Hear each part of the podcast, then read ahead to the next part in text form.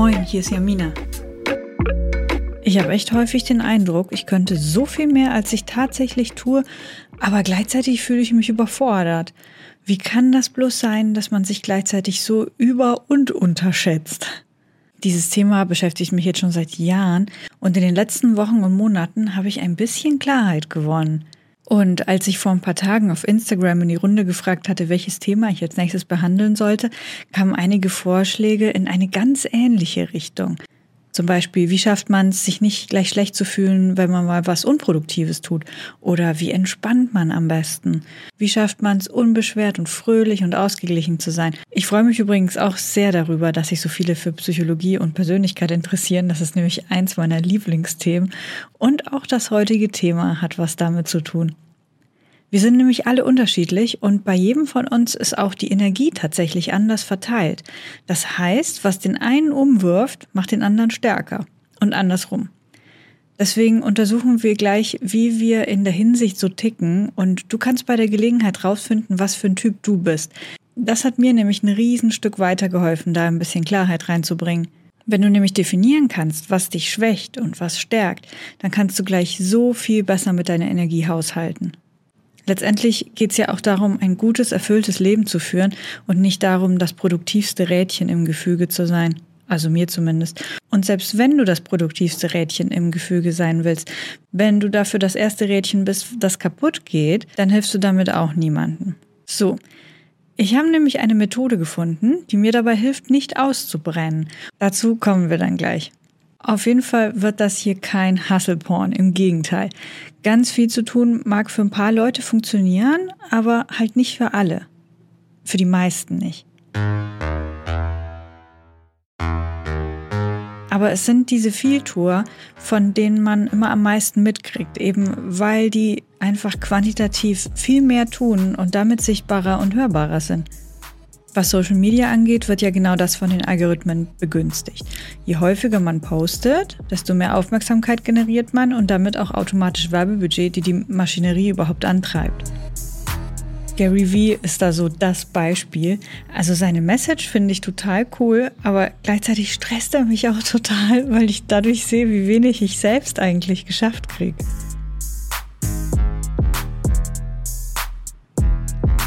Diese Hustle-Kultur ist aber nicht nur Social Media, die ist überall.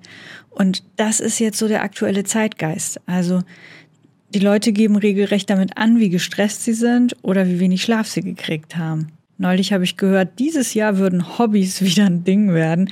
Also einfach Hobbys. Dieses Zeug, wofür man sich interessiert, das man gerne tut und vielleicht sogar gut kann, aber ohne dass man gleich einen Nebenjob draus machen muss. Wenn du zum Beispiel gern strickst, musst du nicht gleich einen Etsy-Shop haben. Und wenn du gern tanzt, dann musst du nicht gleich eine Karriere draus machen. Oder wenn du gern fotografierst, dann kannst du einfach fotografieren, einfach nur für dich, ohne Lightroom-Presets auf Instagram zu verkaufen oder eine Kickstarter-Kampagne für ein Fotoband aufzusetzen. Also einfach ein Hobby, ohne eine Semi-Profession draus machen zu müssen. Manche Dinge machen ja auch genau deswegen Spaß, weil sie halt nichts weiter sind als Spaß. Aber was ist, wenn man Ehrgeiz in sich spürt? Also sowas wie Potenzial, so ein Gefühl, zu etwas berufen zu sein oder etwas Großartiges tun zu müssen. Also nicht müssen, sondern wollen. Es gibt kaum was Quellenderes, als sich der Verschwendung seiner eigenen Fähigkeiten und Lebenszeit bewusst zu werden. Hobbys sind toll, braucht man auch, aber etwas zu schaffen ist auch echt gut und für mich total wichtig.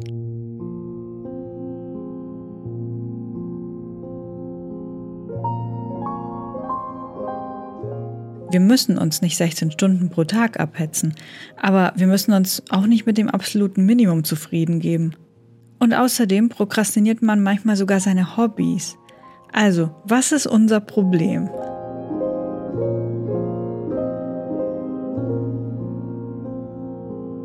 Vielleicht kennst du das ja auch. Ich möchte einiges tun oder erreichen, aber ganz egal, wie dringend ich es möchte, ich tue es für eine Weile, dann mit der Zeit immer seltener, bis ich es irgendwann mal ganz bleiben lasse. Nehmen wir mal YouTube-Videos als Beispiel. Das wäre so etwas, das ich sehr gerne tue, aber wofür ich auch nicht ausreichend Energie zu haben scheine, es regelmäßig zu tun. Und es gibt noch mehr von den Sachen, die ich gerne tun möchte. Zum Beispiel Bücher lesen, die mich brennend interessieren, aber wo ich irgendwie immer nicht so richtig dazu komme. Aber meine größten Baustellen, das sind die vielen Projekte, die ich mega dringend umsetzen will und bei denen ich mir so sicher bin, dass sie eine riesen Bereicherung für mein Leben und auch das Leben von ganz vielen anderen Leuten wären. Aber ich habe einfach nicht genug Energie für das alles.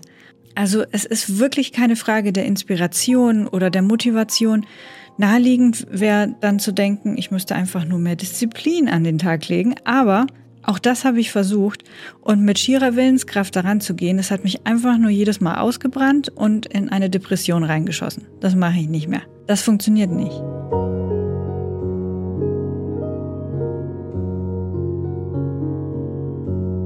Es soll ja Leute geben, die können einfach einen Zeitplan und To-Do-Listen erstellen und halten sich dann einfach daran und arbeiten alles so Schritt für Schritt ab.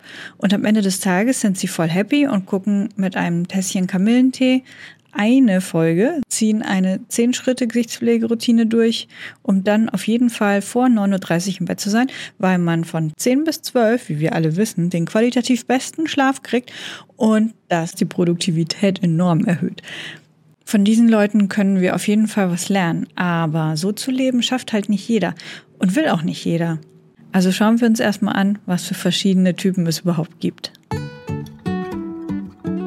Wenn du meine Persönlichkeitsfolge gehört hast, dann erinnerst du dich vielleicht an die Medaillenmetapher. Also, dass es immer zwei Seiten der Medaille gibt. Und so ähnlich verhält sich das auch mit der Energie. Dieses Modell, was du jetzt gleich hören wirst, das ist auch ein Teil vom Objective Personality System und die nennen das Animals, weil sie es tatsächlich in Affen zum ersten Mal entdeckt haben und dann die Parallelen in Menschen gesehen haben. Und die erste Medaille ist Sammeln und Kommunizieren. Also auf der einen Seite liegt das Sammeln, zum Beispiel von Informationen, und auf der anderen Seite liegt die Kommunikation. Sammeln also zum Beispiel wäre sowas wie Lesen. Und die andere Seite der Medaille, das Kommunizieren, das wäre das Erzählen. Sammeln bedeutet aber auch konsumieren. Und je mehr du konsumierst, desto weniger wirst du selbst erschaffen. Auf der anderen Seite, je mehr du selbst sendest, also produzierst, desto weniger empfänglich bist du für neue Sachen. Natürlich hat man das bis zu einem gewissen Grad selbst in der Hand, hier mit der Energie zu haushalten und das so auszubalancieren. Zum Beispiel, indem man einfach weniger YouTube-Videos guckt und stattdessen selbst eins filmt oder eine Pause macht vom Instagram-Scrollen und einfach mal selbst was postet oder ein Foto macht von dem, was gerade vor einem ist. Oder weniger den Kopf in Bücher steckt oder tausend Tabs Internetrecherche offen hat, schuldig, und einfach mal einen Artikel oder die Hausarbeit schreibt. Also man kann da schon ein bisschen selbst steuern, aber wir haben alle eine Prädisposition, quasi eine Standardeinstellung. Eine Seite ist immer stärker als die andere. Bei mir zum Beispiel ist es das Sammeln, definitiv. Also das Konsumieren. Das ist wesentlich stärker ausgeprägt als das Kommunizieren. Ich könnte ewig an einem Thema rumrecherchieren, weil es gibt um die nächste Ecke immer noch ein bisschen mehr zu erfahren, noch einen Tab zu öffnen, noch ein Stichwort nachzuschlagen. Und irgendwann mal kriege ich dann das Gefühl, dass ich jetzt unbedingt weiter erzählen muss, was ich rausgefunden habe. Also die andere Seite der Medaille, die fällt auch, aber halt nicht so häufig. Und wenn ich jetzt gezwungen werden würde, du musst jetzt, schreib jetzt fünf Seiten zu dem und dem Thema, aber ich habe das Bedürfnis gerade nicht in mir, dann würde mich das einfach total auslaugen, weil ich halt einfach nicht immer die Energie dafür habe tatsächlich. Und dann gibt's auch Leute, bei denen es genau andersrum ist. Also die haben den, das muss ich jetzt weiter erzählen, Drang schon viel, viel früher. Der ganz große Vorteil daran ist, dass sie einfach viel weniger Informationen sammeln müssen, bis der Drang da ist, was erzählen zu wollen. Die können einfach viel mehr posten als ich zum Beispiel. Bei den ganz extremen Fällen geht das dann sogar so weit, dass die bloß eine Schlagzeile oder einen Buchtitel lesen müssen und dann haben sie schon mindestens zehn Minuten was zu dem Thema zu sagen. Beides hat so seine Vor- und Nachteile. Und weder das eine noch das andere Extrem ist gut. Wenn man sehr unbalanciert ist, dann verbreitet man entweder voreilige Schlüsse oder man kommt aus dem Prokrastinieren nicht raus. Und wo auch immer man auf diesem Spektrum liegt, die Kunst ist, ganz bewusst damit umzugehen. Aber dazu kommen wir gleich. Es gibt nämlich noch eine andere Medaille. Verarbeiten und kollaborieren. Also verarbeiten heißt, dass man für sich allein mit etwas dealt während kollaborieren bedeutet, dass man mit anderen Leuten gemeinsam etwas tut. Leute, die viel Kollaborationsenergie haben, sind gerne mittendrin und packen an und können gut improvisieren vor allem. Im Objective Personality System heißt das Play Energy, was ein ganz guter Vergleich ist, weil man wirft den Ball, man fängt den Ball, man jongliert, gibt weiter und reagiert einfach auf das, was gerade passiert. Man geht raus und packt halt mit an. Die andere Seite der Medaille, das Verarbeiten, das wird auch Sleep genannt. Weil die Leute, die viel Verarbeitungsenergie haben, sehen häufig ein bisschen verpennt aus. Oder nennen wir es entspannt. Verarbeiten ist nämlich eine introvertierte Tätigkeit, also man sammelt sich. Hat man wenig Kollaborations- und viel Verarbeitungsenergie, dann braucht man erstmal Zeit für sich, bis man sich bereit fühlt, sich auch auf Unerwartetes einzulassen und raus zum Spielen zu kommen. Und ich habe tatsächlich gefühlt null Play Energy. Und so war ich schon als Kind. Damals habe ich auch schon am besten allein gespielt, mir allein Sachen ausgedacht. Sowas sieht ja von außen immer so ein bisschen antisozial aus, aber es ist tatsächlich normal, dass wir da alle ein bisschen unterschiedlich aufgestellt sind. Das Rudel- und Einzeltierspektrum ist halt im Menschen recht groß, aber das Interessante im Leben ist ja Weiterentwicklung. Ich muss zum Beispiel irgendwie Kollaborationsenergie für Business aus mir rausquetschen. Also zum Beispiel der No Brother ist so ein Projekt, das ich eine Weile auf Eis legen musste, weil es halt echt viel Kollaborationsenergie gekostet hatte. Als es dann so ein paar Sackgassen gab, was Hersteller und Zulieferer anging, das hat mich einfach komplett ausgebrannt und mir ist einfach die Puste ausgegangen. Ich habe einfach keine Energie mehr dafür gehabt. Ich musste wieder was anderes machen, was mir leichter fällt. Mittlerweile ist der No Bra wieder auf dem Tisch. Also wir haben einen neuen Plan und es geht langsam, aber sicher weiter. Aber bei allem, was man so tut, braucht man halt immer so das richtige Maß. Und ich muss mich immer wieder sammeln und verarbeiten, bevor ich wieder zum Spielen rauskommen kann. Aber wer wiederum viel Kollaborationsenergie hat, der hat ein ganz anderes Päckchen zu tragen. Da läuft es nämlich genau andersrum. Und man muss sich von Zeit zu Zeit ganz bewusst zurückziehen und Erlebnisse verarbeiten, weil man nämlich sonst von heute auf morgen einfach so crasht. Das ist nämlich bei überschwappender Play Energy die Schwierigkeit, zu fühlen, wann man ein bisschen vom Gas gehen muss, vorzugsweise schon bevor man aus der Kurve geflogen ist.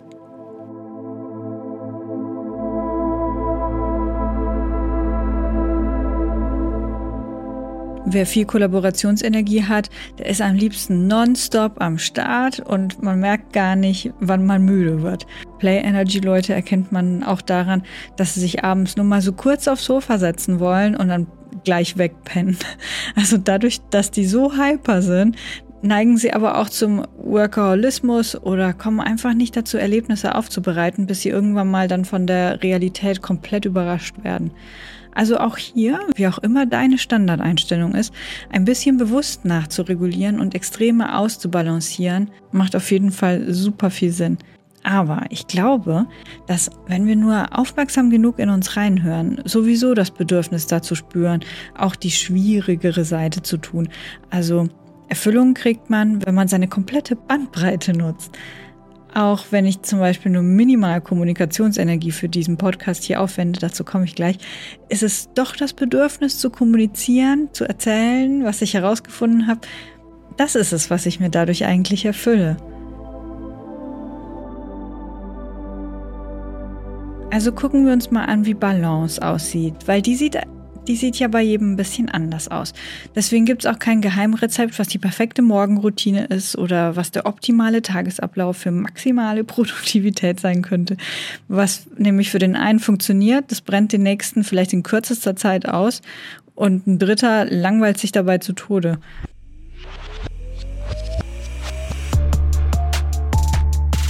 Als ich Anfang 20 war, da hatte ich so einen Promoter-Job für eine Softwarefirma. Und anfangs dachte ich, das wäre perfekt für mich, weil ich ziemlich gut drin bin, Sachen zu erklären. Und gut bezahlt war es auch. Aber den ganzen Tag mit Leuten am Start zu sein, war so ziemlich das Auslaugendste, was ich nur hätte machen können. Nach ein paar Tagen schon war mein Immunsystem dann so komplett durch und ich lag mit der schlimmsten Erkältung flach. Und so ging das dann ein paar Mal hintereinander, bis ich dann einfach einsehen musste, dass das echt nichts für mich ist, den ganzen Tag mit Leuten zu reden und Fragen zu beantworten. In der Theorie, da schien mir das total spaßig. Aber in Wahrheit hatte mich das so ausgelaugt, dass mich das im wahrsten Sinne des Wortes krank gemacht hatte. Das heißt aber nicht, dass ich generell weniger Energie habe als Leute, die sowas können. Meine Energie sitzt halt nur woanders. Zum Beispiel habe ich massenweise Energie für das, was ich jetzt tue. Also ich sitze hier allein in meinem Zimmer und ich habe ganz viel recherchiert und, und dann plane ich den Podcast und dann nehme ich auf und dann suche ich Musik und schneide das Ganze zusammen und dann lade ich das hoch und dann schaue ich, wie es ankommt. Also das macht mir richtig großen Spaß und es laugt mich nicht nur nicht aus, es energetisiert mich sogar. Also ich bin super happy und frisch, wenn ich das hier nachher hochlade. Ich mache nämlich haargenau das, was perfekt für meine Energieverteilung ist. Erstmal sammeln, konsumieren, also Informationen in dem Fall. Und dann kommt die Verarbeitungsenergie, also strukturieren und verknüpfen und Beispiele finden und später dann mit Musik anreichern. Oberflächlich betrachtet könnte man meinen, um einen Podcast zu machen, bräuchte man hauptsächlich Kommunikationsenergie. Und für die meisten ist das auch tatsächlich so. Aber ich habe vor der allerersten Folge schon, also Wochen oder Monate rumprobiert, wie ich das am besten mache, weil einfach nur so vors Mikro und dann irgendwas erzählen, das wäre so richtig gar nicht mein Ding. Und jetzt mache ich das, was für mich tatsächlich am besten funktioniert, damit es mir Spaß macht und dass ich meine Stärken nutzen kann, statt mich von meinen Schwächen komplett auslaugen zu lassen. Worauf ich hinaus will, ist, dass es zwar Sinn macht, ein Ziel anzupeilen, also ich will ja, ich will ja kommunizieren, aber nicht zwangsläufig den direkten Weg gehen muss. Was für andere funktioniert, musst du vielleicht für dich anpassen oder sogar komplett umstellen. Meine Freundin Sophia zum Beispiel hat neulich auch mit dem Podcasten angefangen. Sie ist Fotografin und ähm, sie macht so Fashion und auch Hochzeiten. Und weil sie einfach schon so viel gesehen hat, hilft sie jetzt mit ihrem Podcast zukünftigen Bräuten weiter. Ihre Energie ist aber genau andersrum verteilt als, als meine sie hat mega viel Kommunikations- und auch Kollaborationsenergie. Also interviewt sie alle möglichen Leute aus der Branche. Es wird ein Gläschen Cremant getrunken, improvisiert und einfach Spaß gehabt. Und am Ende kommt dann ein hilfreicher und auch sehr lustiger Podcast raus. Aber der Weg dahin war komplett anders als meiner. Wobei meiner ist nicht so lustig, ne? Naja. Hör auf jeden Fall mal bei Sophia rein, ganz besonders, wenn du demnächst heiraten willst. Ich packe ihren Podcast in die Show Notes. Okay, du weißt also, wo du hin willst, was du tun willst, hast grob festgestellt, wie dein individueller Weg dahin aussehen könnte. Und jetzt kommt das Feintuning deines Weges. Und eventuell findest du jetzt gleich sogar die ein oder andere Abkürzung.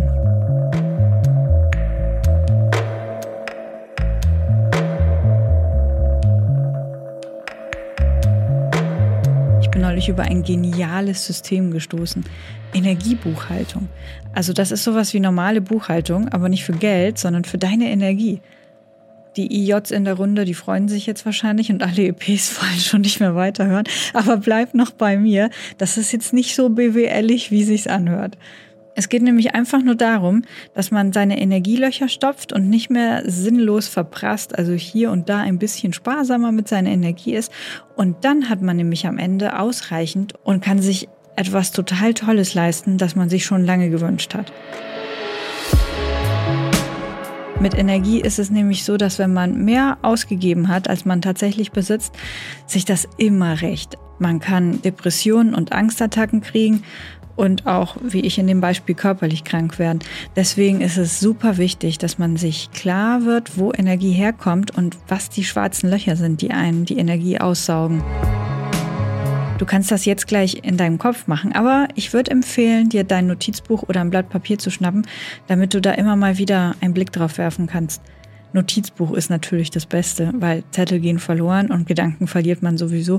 Und das hier das wirst du immer mal wieder in Erinnerung rufen wollen. Und zwar machen wir jetzt einfach eine Linie in der Mitte des Blattes von oben nach unten und schreiben auf der einen Seite ein Minus und auf der anderen Seite ein Plus.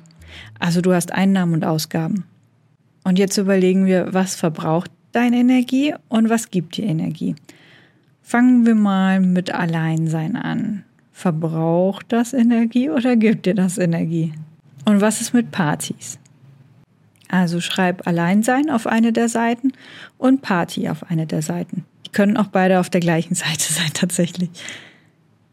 Und dann von einer Skala von 1 bis 10 jeweils, wie viel Energie dir das Alleinsein genau gibt oder nimmt und die Partys, wie viel von 1 bis 10.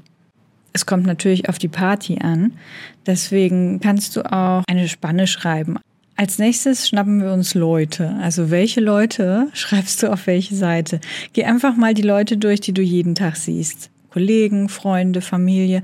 Und dann überleg dir, ob sie dich Kraft kosten, wenn du Zeit mit ihnen verbringst, oder ob sie dir Energie geben. Und dann wieder die Zahl von eins bis zehn Oder eine Spanne. Also zum Beispiel Kollege Günther, drei bis sieben, weil es immer darauf ankommt, ob er seinen Kaffee schon hatte oder nicht. Generell energieraubend bei jedem eigentlich ist sowas wie Krach. Oft merken wir es gar nicht, dass wir im Krach sitzen, aber in so lauter Umgebung zu sein, das verursacht Stress. Also überleg dir, wann das vorkommt, schreib die Situation auf und auch wieder von eins bis zehn den Schweregrad dazu. Haushalt ist auch so ein Ding, das manche Leute erfrischt und andere auslaugt. Und dann lesen, Netflix, meditieren, Hausaufgaben, Gassi gehen, Sport, Yoga, Journalen, Listen schreiben, Videos gucken, zocken, Nickerchen auf die Waage steigen, E-Mails, oh, Shopping, Essen gehen, kochen, Affirmationen, spazieren, Besorgungen machen, malen, tanzen, schreiben, Instagram, Leute treffen. Äh, ich pack so eine Liste in die Show Notes und dann kannst du spicken. Oder du überlegst dir einfach selber noch ein paar zusätzliche Sachen. Und wenn du dann festgestellt hast, was, wohin und wie doll, dann kannst du Tag für Tag dokumentieren, was davon so vorgekommen ist. Und am Ende rechnest du alles zusammen und wenn da Minus rauskommt, dann weißt du genau, was du besser machen könntest und was deine Energie weggesaugt hat und wo du einsparen könntest. Oder wenn du siehst, dass du schon seit zwei oder drei Tagen im Plus bist, dann weißt du, es ist auf jeden Fall safe, auch mal über deinen Schatten zu springen und etwas zu machen, das dir vielleicht Angst macht, aber irgendwie interessant aussieht. Oder dass jetzt genau die richtige Zeit ist, um ein Projekt zu finishen, was du schon lange vor dich hinschiebst, zum Beispiel.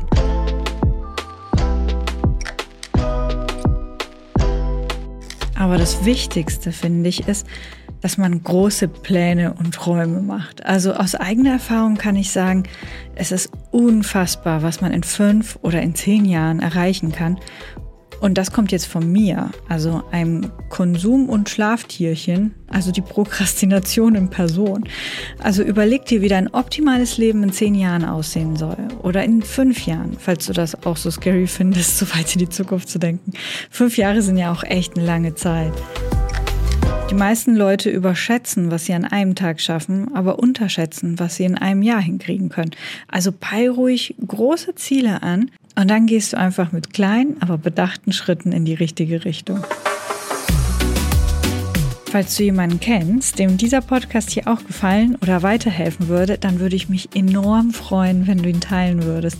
Und wenn du mir was erzählen willst, dann mach das am besten auf Instagram. Der Link ist in den Show Notes. Bis bald!